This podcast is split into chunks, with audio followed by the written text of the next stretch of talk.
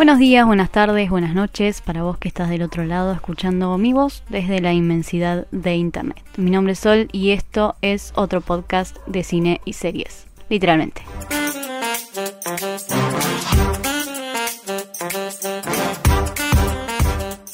Este segundo episodio está dedicado a los Oscars 2020.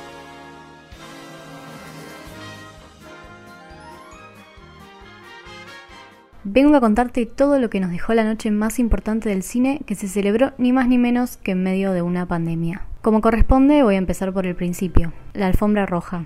La transmisión oficial estuvo a cargo de la cadena TNT con tres presentadores en un estudio en México haciendo lo que ellos llaman el punto de encuentro. Bienvenidos a nuestro punto de encuentro. Un espacio en el que los tres conductores hacen la previa de la premiación.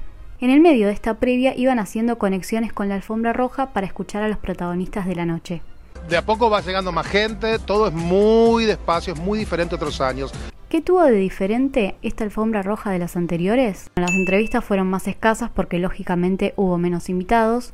Las notas se hicieron a dos metros de distancia uno del otro y en vez de lo que estamos acostumbrados fueron llevadas adelante por una sola persona en vez de la clásica dupla de entrevistadores. En medio de esas idas y vueltas entre el punto de encuentro, las tandas publicitarias y la alfombra roja, aparecían también las performances de las nominadas a Mejor Canción.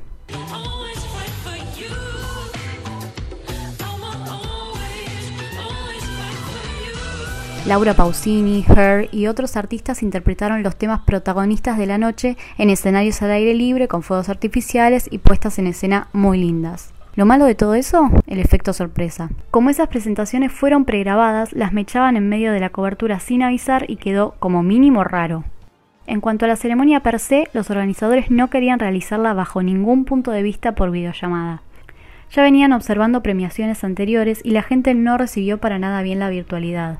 Eso, sumado a que cada vez menos gente mira las ceremonias, desembocó en un intento sobrehumano de realizar la premiación de este año lo más presencial posible. Si bien fue súper presencial, tuvieron que repartir la ceremonia en distintos lugares. La sede central estuvo en Los Ángeles, pero no en el Dolby Theatre como todos los años, sino en la Union Station, una estación de tren reciclada de 1939 que permitió que los asistentes mantengan la distancia social correspondiente.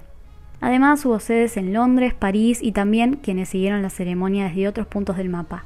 Desde la organización, esta entrega se planteó como una película, y de hecho, así empezó.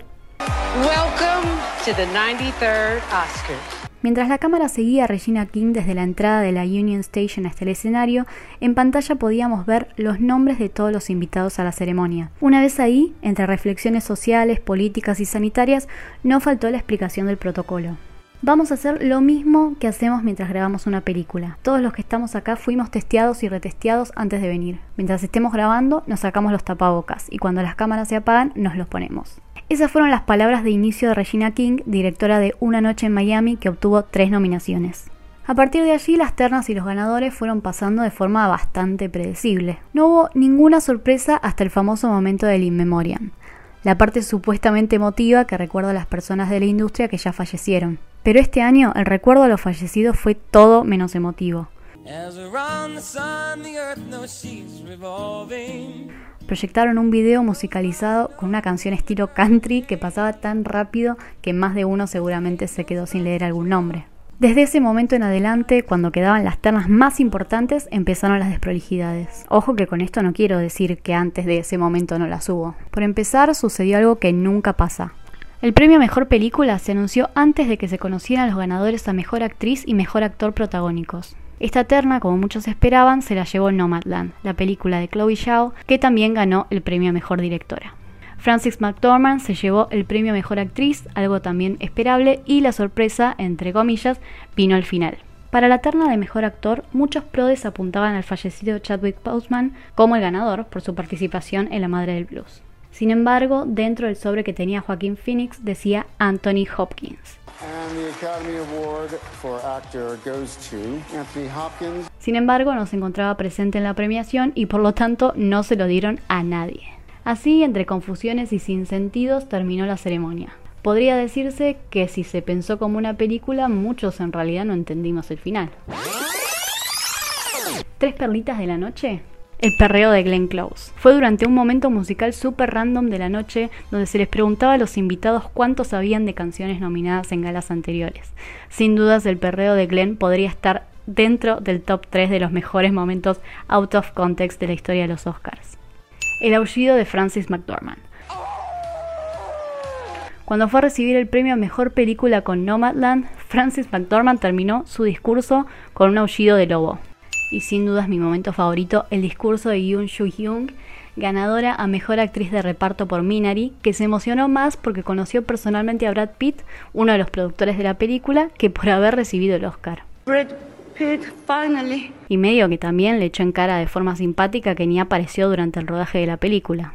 En conclusión, fue una entrega de premios rarísima, no solo por haberse realizado en medio de una pandemia, sino por cómo se manejaron los tiempos a la hora de entregar los premios más importantes. Si les gustó este episodio no duden en compartirlo y si me quieren contar cómo le fue en el PRODE, me encuentran en las redes como arroba Nos escuchamos la semana que viene, que tengan buenos días, buenas tardes, buenas noches. Hasta la próxima.